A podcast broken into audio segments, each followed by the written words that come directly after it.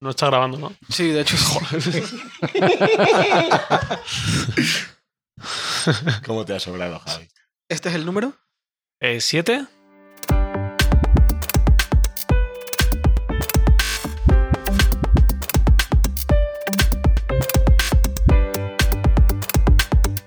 Termina el keynote del Developers Conference de Apple. Eh, estamos grabando este podcast justo al, al- al acabar, eh, justo acabado.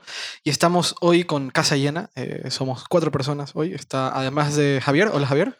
Hola, buenas noches. Buenas noches. eh, está César. Hola, ¿qué tal? César Muela. Y Alberto Sánchez. Hola. ¿Qué tal, Alberto? Eh, Gracias por estar hoy en el podcast A eh, de, de gran vosotros. invitado. Pues, pues bueno, eh, vamos a hablar un poco de, de- de todos los anuncios, vamos a hacer un resumen y, y sobre todo un poco de opinión sobre lo que, eh, un poco de opinión, análisis sobre lo que, lo que se ha anunciado. ¿Y con qué queremos empezar? Con, con OS X, ¿verdad? Lo que ha empezado la keynote final. Muy bien. Eh, hicimos un pre, un pre-Developers Conference. Si lo escucharon, pues bien. Si no lo escucharon, tal vez deberían de, de ir y escucharlo porque eh, hicimos algunas predicciones sobre lo que se anunció hoy y creo que muchas de ellas acer- acertamos, ¿no? Eso parece, ¿no? Bastante. No, no fue mal, no fue mal. No estuvo mal. Eh, bueno, lo primero, con, con OS X, Alberto, ¿qué, qué para ti qué fue lo más relevante? Yo he visto muchos cambios menores, pero, pero muy importantes. Al final, que era lo que se esperaba, una, una pequeña transición ahora que los sistemas operativos son, son algo básico. Pero a mí me ha gustado personalmente la gestión de ventanas y los cambios en Safari. Me Sobre- sorprende que no digas nada del nombre.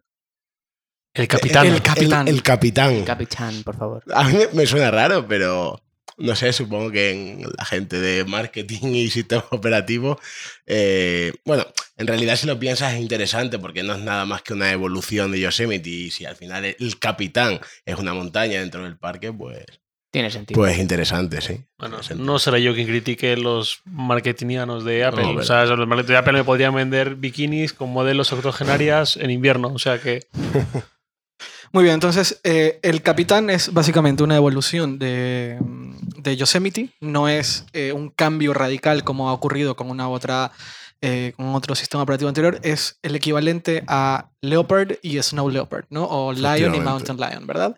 Eh, ¿Qué es lo que te, te decías? La gestión de ventanas. Sí. Eh, ¿La nueva tipografía te gusta? Sí, bueno, es algo menor, que se agradece que, que esté ahí, pero tampoco es algo. Tampoco es algo que me parezca un imprescindible. A, a mí personalmente es una de las cosas que más me gustan, pero, pero bueno, un poco entiendo, entiendo lo que dices. Eh, creo que ese tipo de detalles es parte de lo que hace Apple Apple, ¿no? El, el- en este caso, la unificación de. de- en este las caso, la unificación de tipografías. las tipografías. Eh, ¿Qué más? Pinnet Tabs, por fin. Eh, ahora tenemos las pestañas fijas. ¿Cómo, cómo es la traducción que usa Chrome? Ancladas. Son, son- sí, ancladas, fijar pestañas, creo que es. Fijar pestañas. Que eso lo, lo hablamos en el Sí, podcast y dijimos era que debía de llegar como fuera y que por, fin favor llega. Sí, es cierto. Y no nos supone ningún problema reconocer que sí, esto lo tenía Chrome hace mucho y Safari tendría que haberlo tenido hace mucho, pero bueno, por lo menos ya lo tiene. Otra de las cosas que tiene ahora Safari, que entre comillas copia de Chrome, es que te dice cuál es la pestaña que está emitiendo sonido.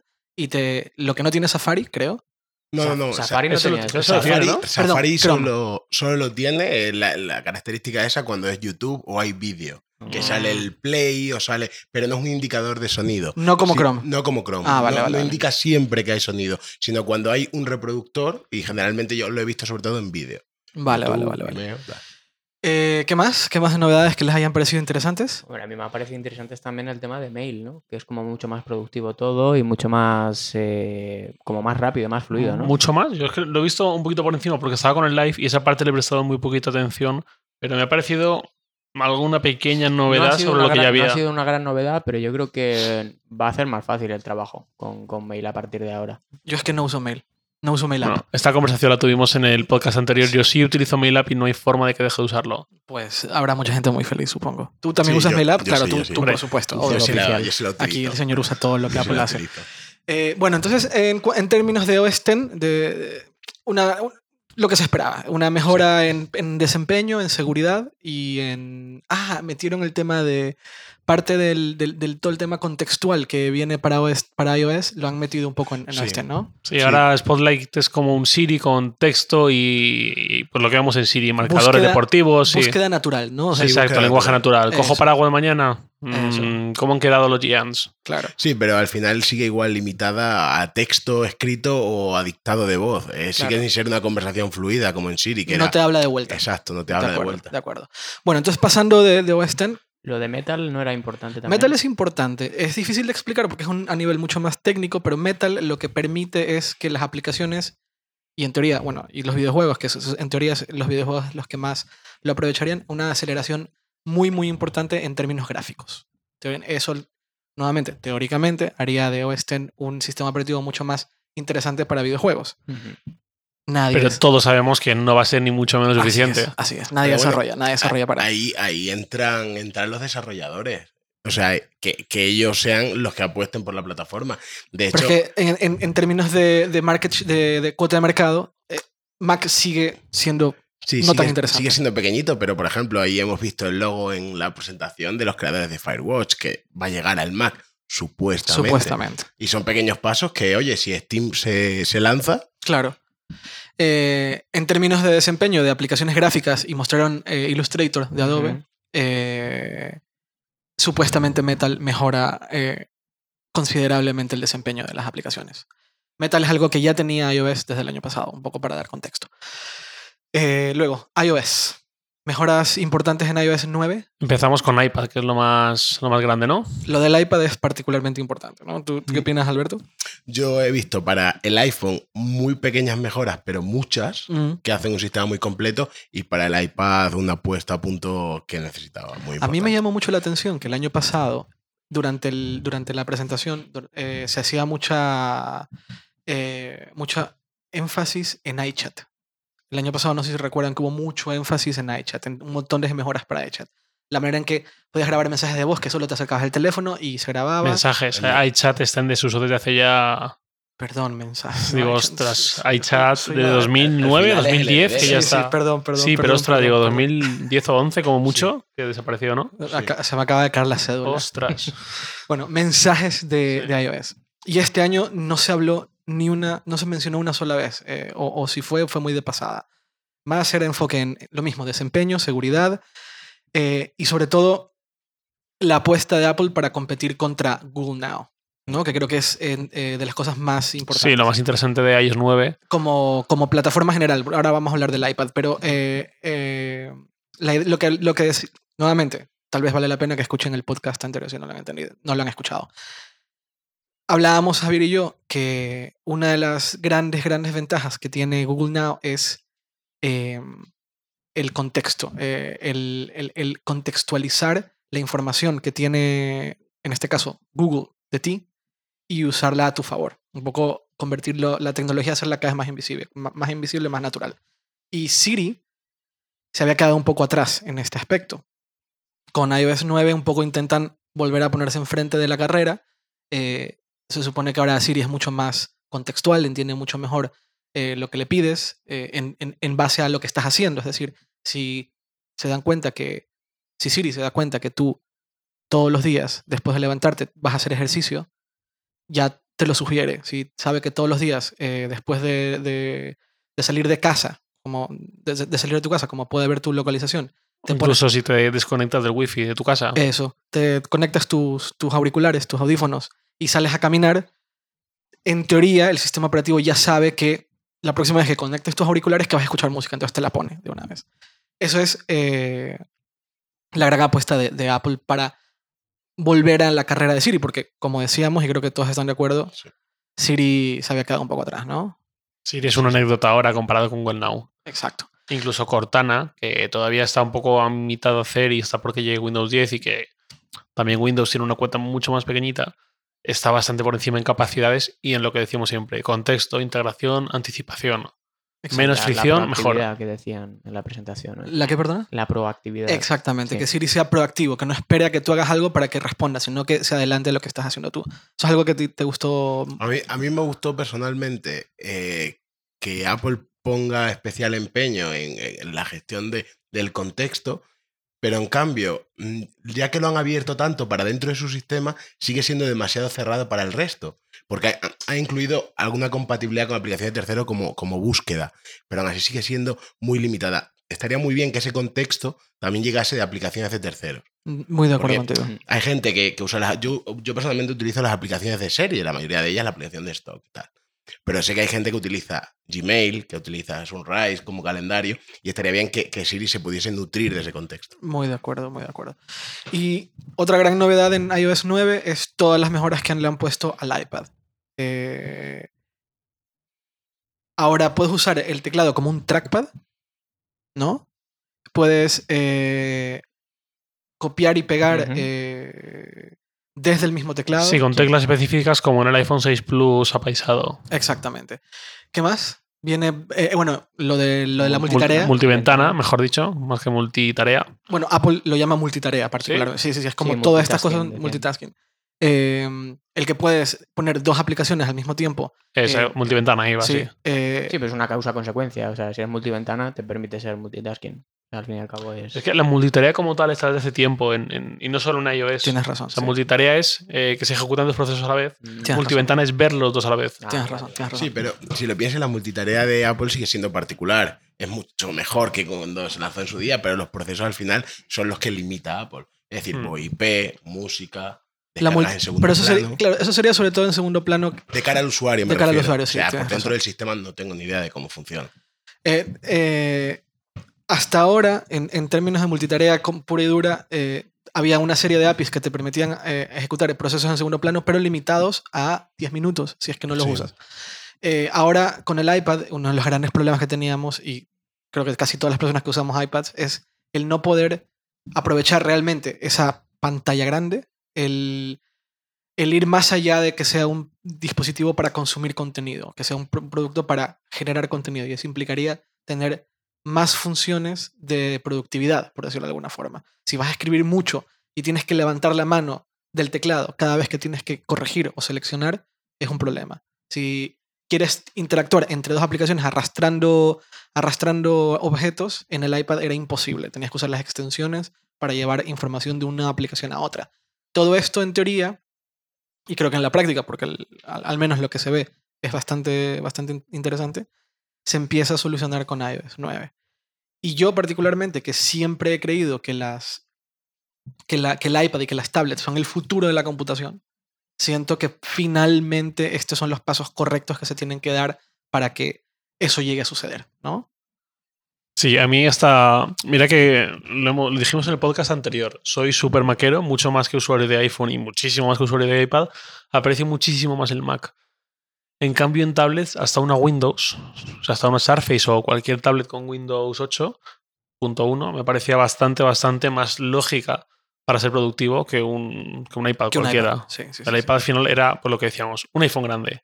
Exacto. un iOS grande y consumir contenido a lo grande, una, una sola aplicación simultánea. En una pantalla tan grande no tiene ningún sentido. Claro. directa- directamente.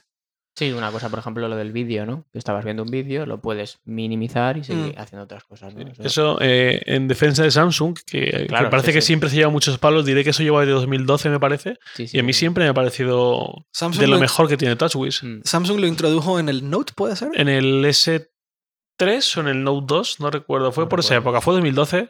Recuerdo. No, no sé quién fue primero, pero.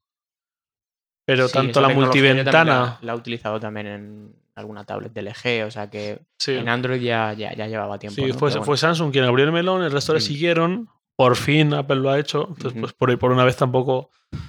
Vamos a ser injustos. Es justo decir que fue Samsung quien sí. vio eso y al final hasta Samsung se ha. se ha sum- hasta Apple, perdón, se ha sumado ahí. Se ha sumado, sí.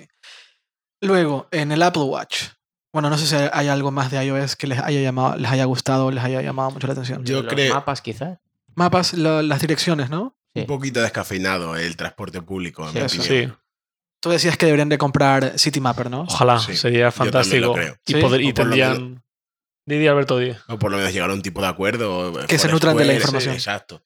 como, con- como y- hicieron en, en su día con, con los GPS, con, con TomTom, ¿no? Mm. Mm. Y además Apple tiene todos los recursos para la lista de ciudades Citymapper, que tampoco es que sea muy alta, ir haciéndola crecer cada vez más rápido. Ellos ya saben cómo, pero necesitan más recursos y Apple tiene todo lo del mundo. De acuerdo.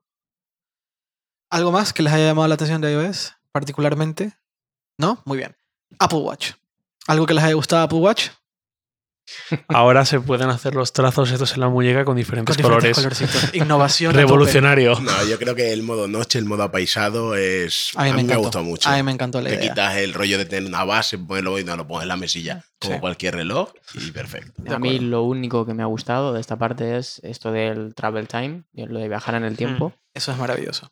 que es, puedes pasar la ruletita del reloj para saber en, en- en la corona o como La corona, perdona. Sí, me estaba riendo no sé. La ruletita. ¿Cómo se nota que somos cuatro nerds que no solemos tener contacto con, este tipo de cosas de moda y lujo? relojería tecnología? suiza Sí, ni- exacto. ni La ruletita esta. Pues bueno, lo que puedes hacer es ver en dos horas, eh, que es a mí lo que personalmente más me ha gustado, es cómo tendrás la batería de- del reloj en dos horas, ¿no? Para saber si, por ejemplo, cuando tengas que ir al aeropuerto vas a tener batería suficiente como para, pues, para llegar hasta allí, básicamente. Hablando de batería, lo vas a mencionar, Sí. ¿verdad? Lo de iOS. Sí, Menciónalo, cuéntalo, olvidado, cuéntalo, cuéntalo. el modo ahorro de batería Cuéntalo, hasta tres cuéntalo. horas más. Eso, tres horas más de batería en iOS solamente actualizando el sistema operativo. Eso es increíble. Y, Y, una bueno, hora más de autonomía. una hora más en autonomía normal. Mm. Y si estás ya al 5 por 4%, activas el modo ahorro de energía y te da tres horas de autonomía. sería el más. modo estamina, ¿no? De, de Android. Algo- pero es que no, no sé en qué consiste Es Sony, ese modo ahorro de energía. Dudo mucho que Apple Mm. pusiera un modo estamina. Claro, por eso no me cuadra que te, que te encape funciones. Entonces, no sé, Alberto, ¿tú sabes cómo No, funciona? es que no han dicho No han No dicho funciona. detalles, ¿no? Pues habrá que ver cómo lo hacen, porque cada fabricante tiene un método y cada uno lo hace de una forma. Supongo yo que muchos eh, sensores los desactivarán por completo, tipo el. el, el el. Acelerómetro. El acelerómetro. Mm. eh, tal vez. Giroscopio, el sensor de luz ambiental, y el brillo. sí. Yo creo que va, va a ir como el sistema de ahorro de energía de- del Apple Watch, que es a- No, pero ese es extremo. Ese es, Sí, es el Apple extremo, es pero extremo. supongo que, que irá a demanda. El usuario quiere activar el modo, lo podrá activar en cualquier momento, digo yo. Claro, pero el, el sistema de ahorro de, de energía del, del Apple Watch es muy, muy extremo, en el sentido de que lo único que funciona una vez que lo activas es que te muestra la hora y te lo muestra 2-3 segundos y se vuelve a apagar. Nada más. Entiendo que con el, con el iPhone no puede ser tan extremo. Claro, supongo que por lo menos la función llamadas deberá estar disponible, digo yo. No sé, tal vez, no, tal vez se desconecta de la red del 3G a menos que lo des- desbloquees, por ejemplo. Cosas que hagan que el teléfono siga vivo y ciertas cosas estén disponibles por demanda, pero, pero muchas otras definitivamente apagadas. Ahora que lo dices, eh, eso mismo que has dicho de que se desconecta de la red automáticamente y tal, creo que hacía algo muy parecido a iOS 3.1.2 o algo así. Yo tenía un iPod Touch con, el sistema operativo y recuerdo que la batería duraba una barbaridad. O sea, más que cualquier iPad actual, duraba muchísimo. Y en parte creo que era porque hacía eso cuando. O sea, el iPad Touch, Touch no tiene 3G, solo tiene Wi-Fi. Cuando no lo usabas, desactivaba el, Wi-Fi. Solo activaba una vez cada media hora o algo así para recibir notificaciones. Y, al, y cuando lo encendías, pulsaba la pantalla, volvía a encenderse el Wi-Fi. Y eso hacía que fuese una, una barbaridad. Pues creo que hay, Apple, cuando lanzó iOS 3.1.3, algo así, ¿Y, y por qué así y no? ¿Y por qué lo quitaron? no tengo idea, pero noté un montón que desde entonces me volvió a bajar un montón la batería. Yo supongo que era por ahí, pero bueno, habrá, habrá que esperar a, la beta o, o algún tipo de, de, de reporte. Bueno, ya, ya lo, seguramente lo tendremos. Lo que no hemos dicho han sido fechas, ¿no? De llegada de cada uno. Siempre es eh, iOS. Todo. En, en el, en y el de caso, Mac X, IO- iOS final. capitán. IO- eh, Mac OS X han dicho otoño. ya no es Mac OS X, ahora solo es OS X. Exacto. sí, y, y sí, mira que soy talibán de eso y el día me pasó lo mismo hablando contigo en el en este podcast. El capitán llega. El capitán en, en beta, hoy ya. En ¿no? otoño. Beta, En desarro- hoy, en beta desarrolladores hoy, beta pública, que es para. Esto empezó el año pasado, beta para cualquier usuario en Un julio. mes, Julio. un mes, Y luego, julio. en otoño, el año pasado fue en septiembre, octubre, no recuerdo No, exactamente. eh, el año pasado Yosemite eh, se, se retrasó un poquito. ¿Sí? Y al, y al final llegó sin la mitad de las funciones. La mitad de las funciones llegó sin fotos. por Ah, ejemplo. es cierto. Pero razón. sí que se retrasó un poquito más que a, final, a mediados de octubre estábamos el día 20. El año pasado salió el día 20 y no salió. Cierto, fue a Se finales de retrasó- octubre más se o menos. ¿no? retrasó, sí, se retrasó. Justo fue presentación de resultados, evento iPad y Yosemite. Ya. Eh, supongo yo que será septiembre, octubre. Luego iOS el día que se presente el nuevo iPhone. Que será a- día arriba, día abajo, 10 de septiembre, 8 de septiembre, sí, o sea, vuestros cumpleaños, del que tengo Sí. izquierda y derecha, ahora que Sí, caigo. exacto. César y Alberto cumplen Sí. por ahí. Sí. Y si no, el 19, que es el mío. O sea, va a estar ahí, ahí. Y no anunciaron fecha del, de WatchOS. Si no me equivoco, no anunciaron una fecha particular para la llegada del, del, del- del nuevo WatchOS. Eh, a mí lo que más me emociona de WatchOS es aplicaciones nativas. Las aplicaciones de, en el Watch son ultra lentas. Es inusable por Porque momentos. dependen del iPhone, ¿no? Se procesa todo en el iPhone y tiene que llegar hasta el Watch. Sí, eh, eh, eh, no sé si tiene que ver con, no sé si alguien lo ponía en Twitter y estoy de acuerdo. No sé si se han dado cuenta que la aproximación del Watch OS 1.0 de hacer que el procesamiento, gran parte del procesamiento sea en el, en el iPhone, se dieron cuenta que no es la, aproximación correcta o esto ya lo tenían planeado desde hace tiempo y simplemente lanzaron una primera versión rápida en plan los primeros países, pero ahora que va a em- empieza ya a llegar a más países han decidido ya eh, lanzar una... Mm, Yo estoy más de acuerdo con la primera teoría, porque lo defendieron un montón. En su presentación decían que para ahorrar batería era la justificación o la excusa, como lo quiera llamar. Todo se procesaba en el iPhone y se mostraba, solo se mostraba en el Watch. Y ha pasado unos meses, en menos de un año, y han cambiado así radicalmente. Pues al final, alguien lo ha comparado con Pebble, que como que se reían un poco del Pebble de que con- consumía batería, y eso que el Pebble tiene un montón de batería por lo de la pantalla, porque no proce- o sea, porque procesaba todo ahí. Pues ahora han hecho ese switch. Vale, Ya. Eduardo me está mostrando Estoy mostrando algo, algo interesante. algo interesante. Ah, tenemos que hacer un anuncio ahora que me acuerdo. El anuncio. Luego, ya, luego lo al hacemos. final lo hacemos. Pero a lo que voy es que el tema, el miedo que había con la duración de la batería del Watch es infundado. Sí, pero es que también es en parte porque las primeras reseñas de- del Watch que llegaron, todas, y estoy pensando en Wall Street Journal, en Recode hizo reseña, Sí, Recode, eh, Eh, Verge. The Verge, sí. o sea, todas estas de Estados Unidos Yahoo que también. hicieron Sí. la reseña, Hablaban de todas llegaban a las 10 de la noche con el 5%. Pero porque lo estás probando. En el uso diario y normal. Sí, eso está claro, que la- cambia. la- que pasa siempre. Los primeros días, cuando estás probando algo nuevo que te gusta mucho, no para de tocarlo, no para de manosearlo. Y siempre baja, pero no sé, yo esperaba que esa- esos, esos vídeos se hicieran después de. Estoy de acuerdo. Porque con nosotros que aquí lo que más probamos son móviles y tablets, nos pasa lo mismo. O sea, no puedes decir cómo es la batería de un terminal cuando estás publicando una reseña el tercer día. De acuerdo. Totalmente de acuerdo. Porque es que, es que no. No, es que, es que va en serio. No tienes un patrón de uso real. Total- totalmente de acuerdo. Y a veces incluso no está bien calibrado, pueden pasar mil cosas. Sí, sí, pero sí, hay que esperar mínimo, mínimo, ¿cuánto? ¿Cinco o seis O días? sea, ¿Tú cuánto esperarías para un primeras impresiones? Fácil tres días, ¿no? Mira, esto.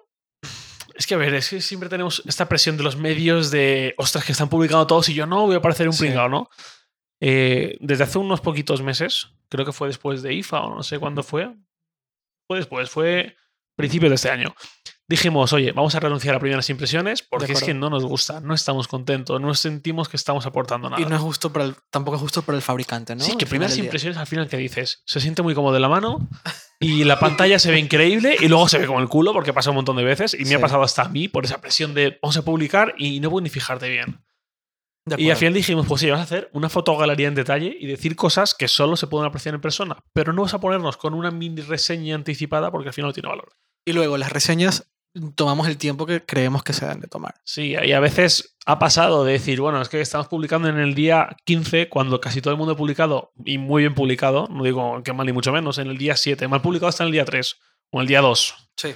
pero en el día 7, 8, pues oye, yo, pues muy bien, es como lo somos hacer nosotros. A veces se nos ha pasado, pero es porque a veces no hemos podido... O tal vez, en- a mí me pasó con la, con, la, con la MacBook. Yo realmente creía que necesitaba días para poder entender exactamente si es una máquina que usaría en mi día a día, que es la base de la máquina. Y no lo es. Y yo, yo saqué mi reseña mucho más tarde. Pero no nos afectó, no nos lastimó, al contrario, de hecho fue bastante leída, recuerdo. Es más, estoy pensando ahora en Vitici. Por ejemplo, que con publicó iPad. el iPad Air 2 seis meses después. O sea, Exactamente. y no es que publicara a las dos semanas y luego dijese seis meses más. Ya Dijo, veré. no, mi, mi reseña va a ser a los seis meses. Y fue la reseña, fue una Fue- super fue reseña. súper leída, además, pero también el Vitiche, que es el, el dios del iPad. No, a partir de esa reseña lo terminaron invitando a, a San Francisco a, Exacto, a- sí, a al la presentación. Exactamente. O sea, no tiene que ver tanto el tiempo, tiene que ver la calidad de la, de la, de la reseña, ¿verdad? Sí, y, y aparte al final también cuentas con la confianza de tus lectores. De acuerdo. O sea, al final, si un lector está esperando tu reseña, le da igual que todo el mundo está sacando la suya. Quiere leerte a ti porque se fía de ti, porque Exacto. conoce tu criterio y le gusta. Por ahí creo que va más que por sacarla al quinto día sí o sí o sí. Pues mi siguiente reseña es después de un mes de prueba. joder, ¿No? qué tonto estoy, no había caído. Vale, sí, ya, ya sé, ya sé. Va a ser un mes de prueba, más Vale, o menos. Nos hemos desviado un poquito aquí con lo de las reseñas hemos Pero bueno, a no importa, pero no bueno, importa. volvemos a Apple Watch. Apple Watch, batería. Batería, Es mucho mejor de, De lo lo, que parecía dice. en un principio. así es, Correcto. sí, sin duda. Y las aplicaciones nativas van a cambiar por completo la forma en que se usa un Apple Watch, porque ahora mismo las aplicaciones de terceros no las usas. O sea, te olvidas. Simplemente pasas de ellas. Lo que se dijo, y estoy totalmente de acuerdo, se decía mucho lo de lo que realmente funciona bien son las aplicaciones de Apple, las que vienen preinstaladas. Y estoy completamente de acuerdo. Las otras aplicaciones en general es bastante mierda la, la, la, la experiencia. Y entiendo que lo dices culpabilizando a Apple por poner ese sistema, ¿no? En un principio se estaba cul- culpabilizando a los desarrolladores, Mm. no a los desarrolladores, a la situación, en, el sentido de que todo el desarrollo de las aplicaciones que se lanzaron el día 1 eran aplicaciones desarrolladas en un emulador en pantalla de la Mac. Empezaron a salir actualizaciones, actualizaciones. El desempeño mejoraba, pero no mejoraba notoriamente. Algunos mo- modificaban su interfaz gráfica para que mejorara en el uso en un reloj, estoy de acuerdo, pero la- el desempeño seguía siendo mierda. Y es porque no son aplicaciones nativas. Sí, eso también es cierto. Y recuerdo, creo que fue Todoist, que puso un tweet cuando un montón de aplicaciones estaban sacando su versión para Apple Watch, incluida Wunderlist y demás competencia de Todoist. Todoist dijo que ¿por qué no hemos sacado la aplicación para Apple Watch? Simplemente, sí, No muy tenemos simple. uno. No tenemos un Apple Watch para probarla. Solo la puedo ver en una pantalla de ordenador. Y no vale. Y ahí lanzó el dardito a toda la competencia que ya la tenía. Así es. Sí, Armen también lo hizo con su aplicación, la sacó en cuanto eh, hubo el primer reporte de usuario diciendo va lenta, tal, no sé qué, la sacó y hasta que no ha tenido un Apple Watch y ha probado bien que funciona, no la ha devuelto. Exactamente. Bueno, y por último, Music. Music.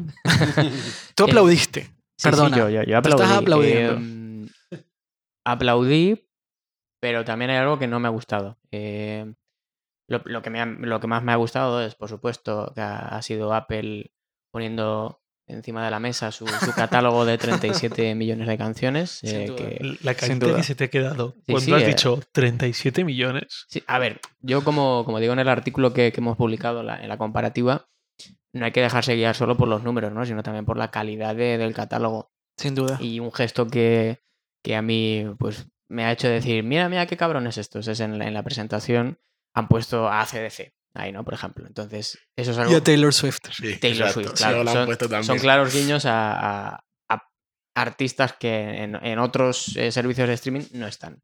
Eh, eh, sí, tal cual. tal cual. Entonces, eso me ha, me ha- o sea, me, me ha gustado el, el- la, el amplitud de- del catálogo, me ha gustado el diseño, yo creo que han, han captado muy bien la manera en la que el, el- usuario, eh, digamos que interactúa con una, con una plataforma de ese tipo, sin ser una copia exacta de, de otro servicio, puede tener inspiraciones de, de uno o de otro, pero no es como, va, es otro Spotify, ¿no? Es distinto. Se ve claramente mucho más minimalista ese aire que tiene Apple siempre en sus, en sus interfaces. Eh, me ha gustado también, quizá parezca un detalle tonto, es el tema de la radio, Para eh, mí es clave. la estación de radio que Para han presentado. es Beats. One. Sí, Beats One. em, porque creo que de verdad es una apuesta por la prescripción musical. ¿no? Por Que supuesto. a- últimamente a los servicios de música en streaming se les está llenando la boca de nosotros te recomendamos la música que tienes que oír, eh, como dándole una, una faceta más humana ¿no? al servicio. Pero nos pasa esto de que nos, nos ponemos frente a Spotify y no sabemos qué escuchar. Claro, Sí. ¿no? esa O lo que recomienda es un poco mierda. Eso es. Sí. Y lo que dijo Jimmy Giovine de Mm, tan importante como la música que es- la canción que estás escuchando ahora es la que la viene que después, viene. claro. y si la que viene no es tan buena como la que estás escuchando ahora. Buskill, como, como ha dicho él. ¿no? Claro. Sí. Sí, pues eso, yo creo que una estación de radio en este sentido, además que está emitiendo durante todo el día desde Los Ángeles, desde Nueva York, New y York y desde Londres. Londres, Sí. eh, además con reputados No, no, bueno, locutores. Que es el- No, la cabeza de la radio de la BBC, que Sí. hizo grande la BBC. Ah, sí, es, sí. Sí, sí, sí.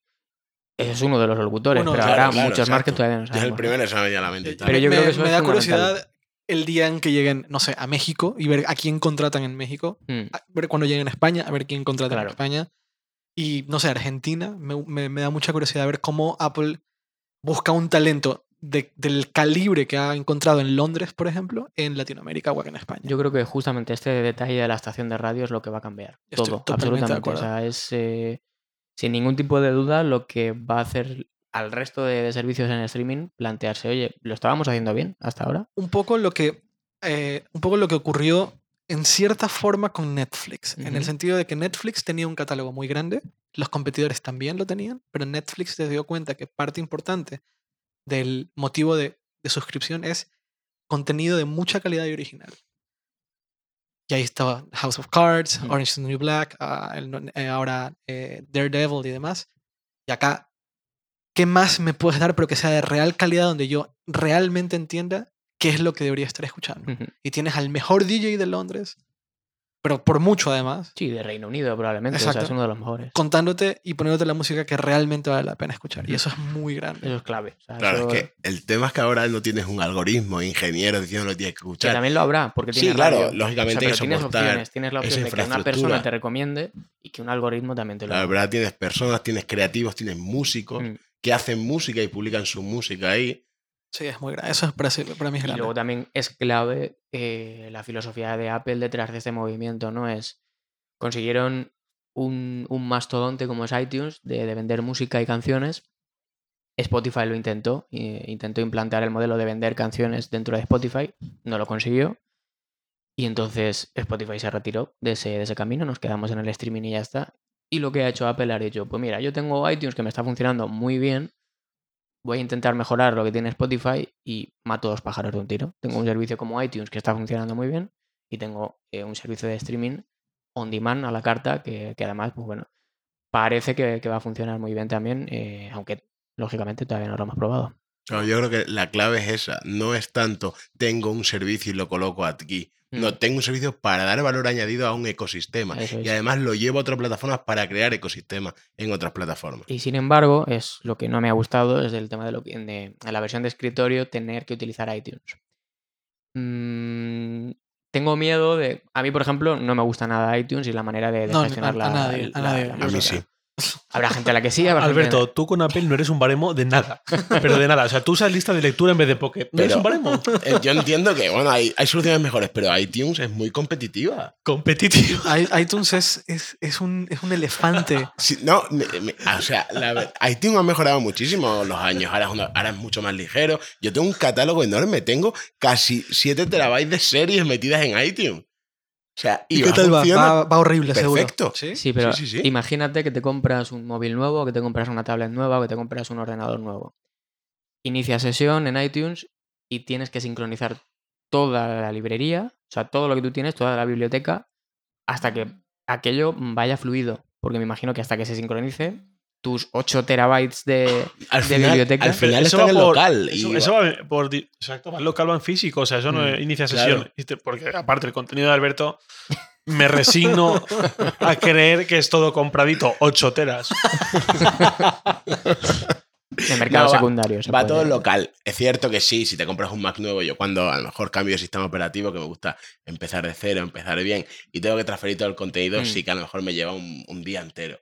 Pero más allá de eso, eh, no a sé. mí yo- es lo único que me ha echado para atrás. Tener que problema- utilizar iTunes en la versión de el escritorio. problema es, yo, yo doy la razón que iTunes eh, tienes que usarlo a la, a la forma que dice iTunes que hay que usarlo. Mm. No te vale decir añado aquí el MP3, no. Si quieres que funcione bien, tienes que tener bien el contenido bien catalogado, bien ordenado. Sí. Tienes que tener los formatos que Apple dice que tienes que tenerlo. Claro, luego la pregunta MP3, está en cómo va a catalogar eh, Apple Music las canciones y si, y si se van a compaginar con cómo tú las Con tu, tengas ca- con tu catálogo, etiquetadas. exacto. Eso también puede ser un, un problema, ¿no? Porque a lo mejor a ti te gusta etiquetar los discos de una manera y ya estás acostumbrado a eso. Y de repente llega Apple Music y pues no, ahora resulta que, Que es así. que Ahora es de esta manera. Claro, y eso si no, pues creo que nada. cambie nada. Se viene de Apple Claro, yo- también, eso no, no va a cambiar. Bueno, veremos. Yo supongo que irá los tiros por un poquito, pues como, como fue iTunes Match, ¿no? Tú tienes tu biblioteca y en la nube de Apple tienes las canciones etiquetadas como Apple dice que tienen que estar etiquetadas, pero al final tu música es local sigue estando igual. Ahora, a mí me gustaría que, que yo, yo voy a suscribir a, a Apple Music en cuanto salga y a mí me gustaría mucho que Apple no tocase biblioteca. Mm. Es decir, yo pago por tu contenido, quiero usar tu contenido, pero el mío no lo toques. No reetiquetes, no lo subas a la nube, no. O sea, no lo quiero. Eso sería lo ideal, de hecho.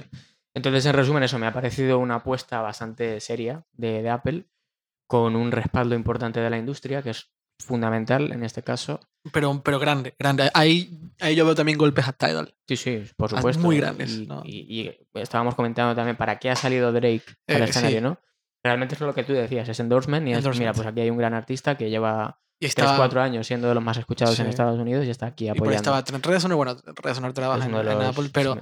pero que salga Drake a decir, no dijo nada, No, no, no dijo nada. no aportó nada, Nada, es cierto. Pero estaba ahí, ¿no? Mm, Eh, sí, y sí. no sé si Drake fue uno de los artistas que estaba haciendo, apoyando Sí, lo a creo que era al principio estaba en Tidal, pero me imagino que ahí entraría Apple y ya pues como que se retiró de Y Kanye West fue uno de los que al principio apoyó mucho a Tidal Sí, y de repente quitó todo, ¿no? Todo, todo, todo, todo. lo todo, quitó todo. todo. Sí, sí. De hecho estaba Beyoncé se estaba planteando salir. ¿En serio? Sí. Es que, bueno, Tidal Sí, ha sí. sido... Ha sido Pero bueno, ese es otro tema. otro En tema, sí. conclusión, eh, Apple Music 9,99 euros al mes eh, con la opción de eh, 14.95. En plan familiar, en sí. plan en familiar. plan familiar hasta 6 miembros de la Seis familia. miembros. Eso es 14,99. clave. Por cierto, hay, una cosa que no se ha comentado y es cómo mide Apple quiénes son tus familiares.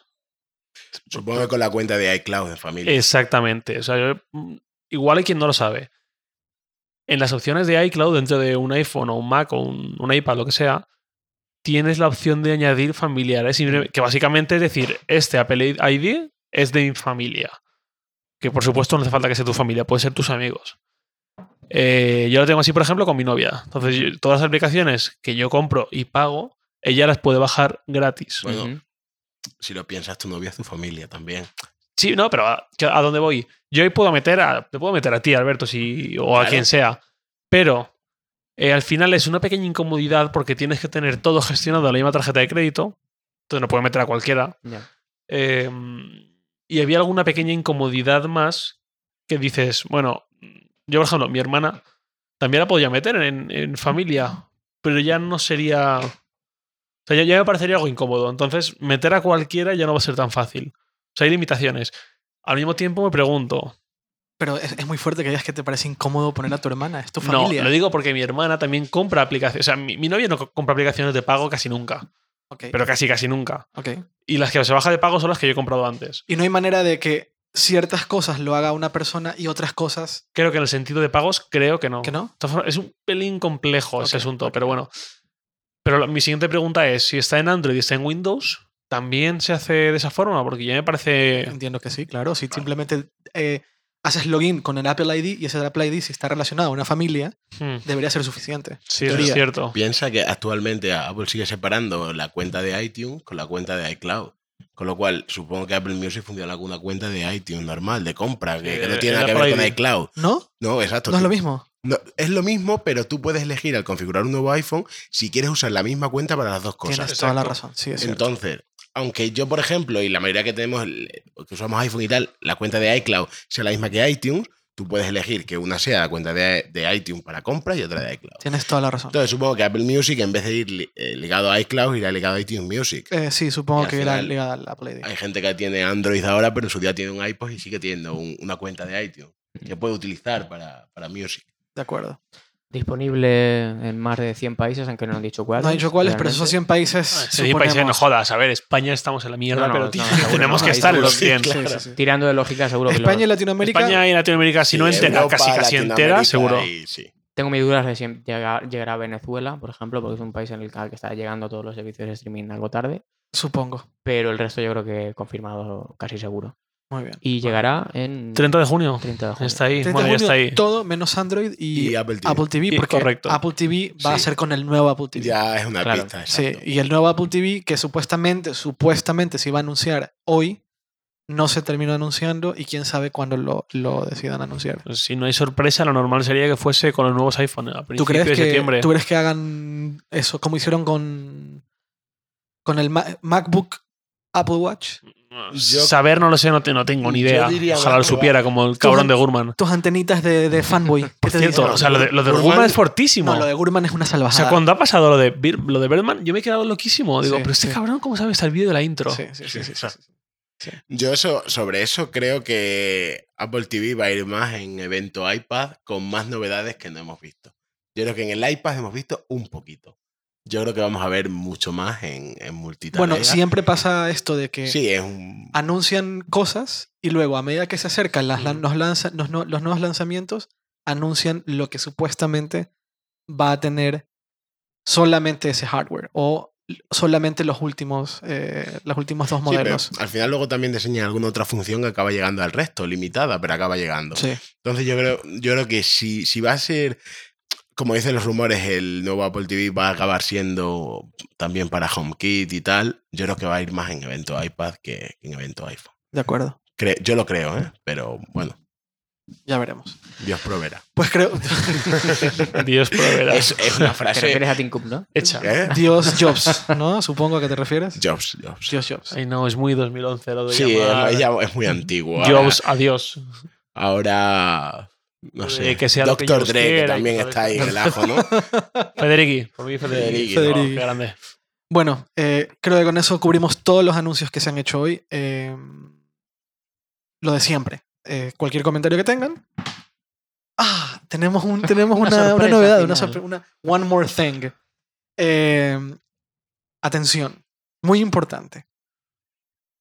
Horas después del lanzamiento de este podcast, y probablemente ya que lo escuchen muchos, eh, esto de horas después, como el podcast es entre comillas atemporal, quién sabe cuándo estén escuchando esto, pero durante alrededor del lanzamiento de este podcast, Que va a ser la noche del 8 al 9 de junio, más o menos. la noche del 8 al 9 de junio, horas después vamos a lanzar un concurso para nuestros lectores de un Apple Watch. Tenemos un, tenemos un Apple Watch para regalar a nuestros lectores. Algún detalle, colores, modelo. No sé si dar detalles sobre, sobre eso, pero sí, podemos decir, ¿no? Yo No pensaba- el- yo no es pensaba el subir estilo, una no foto. No, no, no. Es el edición, ¿no? Es una- Joder. No, no, el No, edition. pero yo pensaba subir una foto y decir, oye, que es real, que lo tenemos aquí, que... Eso, eso mañana lo podemos hacer con calma. Eh, es un Apple Watch eh, Sport de 38 milímetros, negro, eh, space, space gray, con las correas de color negro también. Es el Apple Watch más discreto que hay, básicamente. Es el Apple Watch que nadie se da cuenta que traes puesto. Exacto, fuera de los modelos Watch, es el más discretito. Yo creo que sí. Y es bonito también. Y es muy bonito. ¿Cómo se podrá ganar? ¿Cómo se puede ganar? ¿Sabemos? Ya está. Sí. A ver. Ah, tú no te enteraste de No, eso. no, no, no. Ah, no. estabas Va a ser cuando lo- gracioso. Estaba de vacaciones. no estabas cuando lo decidimos. Muy bien. Bueno, pues es un concurso que vais sobre todo vía Twitter o también. Facebook. Vía. Twitter, Facebook. Sí. Vía En la Twitter web estará, Estará súper Todo. definido, Sí. pero así a grosso En modo, principio, Twitter. Twitter, Facebook, más tiramos por Twitter. Ujú. Simplemente habrá que subir un vídeo, bien sea eh, vídeo de Twitter, bien sea Instagram, bien sea Vine, bien sea. YouTube, lo que queráis, mientras Sí. sea Dailymotion. ¿dónde? fácilmente visible. ¿Dónde? O Dailymotion para los que usan Dale, no, dale al play, ¿no? Series Pepito. Te subes una serie. Pepito. Bueno, pues hay que subir un vídeo en la plataforma que sea, con el hashtag y todo lo demás, que ya lo pondremos en un post mañana, Sí. mañana 9 de junio, Sí. En el que en como máximo 15 segundos, que es el máximo de que tiene Instagram, Pero si es Vine, te jodes. si es 20 jodes y pones 6, Ya. y si es YouTube... dos. Uh, parte uno, parte dos. Que luego hay un huevo que ver. Uno, uno, uno, uno. Un vídeo. Un vídeo y Bueno, solo y si- cuenta Y primero. si es capaz de convencernos en 6 segundos, pues oye, Exacto, exacto. Eso, perfecto. eso, eso. Eh, un vídeo de máximo 15 segundos. Ok. Si es de YouTube, máximo 15 segundos. O sea que si es de 16, queda descalificado sí, directamente. sí, Vale, pues listo. Veremos O sea, los nazi en 15 serio. primeros segundos. Sí, porque nos dejamos los ojos aquí en el Apple TV viendo la foto del concurso del Galaxy. Ya, ya, no ya, me apetece estar 18 segundos y 25 segundos. Mira, y luego, luego se preguntan por qué eres tan puto rockstar, de verdad. No, pero, No me joder, apetece. ah, joder, resulta que tú no estuviste viendo la foto del Galaxy. encima, y había fotos encima muy- del Galaxy era la muy- peor foto. O sea, estaba a ver, a ver una mala foto detrás de otra. Y otra mala foto. Y otra peor. Porque el concurso Era muy eso. perturbador muchas de las cosas que compartieron. Muy perturbador. Exacto, había alguna que se veía Sí. en parte del cuerpo que no queríamos Sí, ver. que no queríamos ver para nada. mm, créanme, o sea, revisen el hashtag porque. Ay, Dios. Bueno, Vale, pues, 15 segundos. 15 segundos de máximo Sí. cualquier vídeo en cualquier soporte en el que esa persona nos tiene que convencer de que el Apple Watch debe Es ser para para, él. él. o para ella. Muy bien, perfecto. Y es todo, y no hay más. No hay más. Y bueno, estará completo y tal y cual, con bases legales que ha redactado Alberto, nuestro, Nuestro abogado. el- el- jurista. Sí, jurista, jurista, para bien, no pillarnos los dedos. Y acompañar el hashtag. Y acompañar el mañana hashtag. diremos Exacto, exacto. Pero bueno, mm, 9 de junio, Sí, mediodía, 3, 3 y media, 4, 4 y media, estará ya todo seguro. Vale. Y importante, lamentablemente, esto es solo para España. Sí, Por el momento. Yo sé que. Yo sé, yo sé, yo sé. Yo, yo sé, yo sé. Yo cuando vivía eh, fuera de un país donde normalmente se hacían concursos, era el primero decía, "La puta madre, ¿por qué? Pero ya estaremos encontrando maneras para que concursos que hagamos eh, en próximas ocasiones también apliquen para Latinoamérica. de hecho ya hubo un concurso que era mundial. Ya hubo un concurso que era mundial, sí. Este no va a poder ser. Este en particular no, pero, y tiene que ver un poco con, bueno, con una que otra cosa, pero eh, este en particular no, eh, pero vamos a regalar un Apple Watch a uno de nuestros lectores. Muy importante. Muchas gracias, Alberto. Gracias a vosotros. Muchas gracias, Javier. Gracias. Alberto, ¿tu Twitter cuál es para que te sigan? Arroba J. Sánchez Martín. Pero un poquito más pausado. Más lento, Arroba J. Sánchez Martín. más lento. A J. Sánchez Martín. Muy bien. Perfecto. Gracias, Javier. Gracias, Eduardo. En Twitter, J. Lacorte. J. Y Lacorte. no sigo. Muchas gracias, César. Gracias. En Twitter, César Muela. César Muela. Y yo soy Eduardo Arcos. Nos escuchamos la próxima semana. Chao. Chao.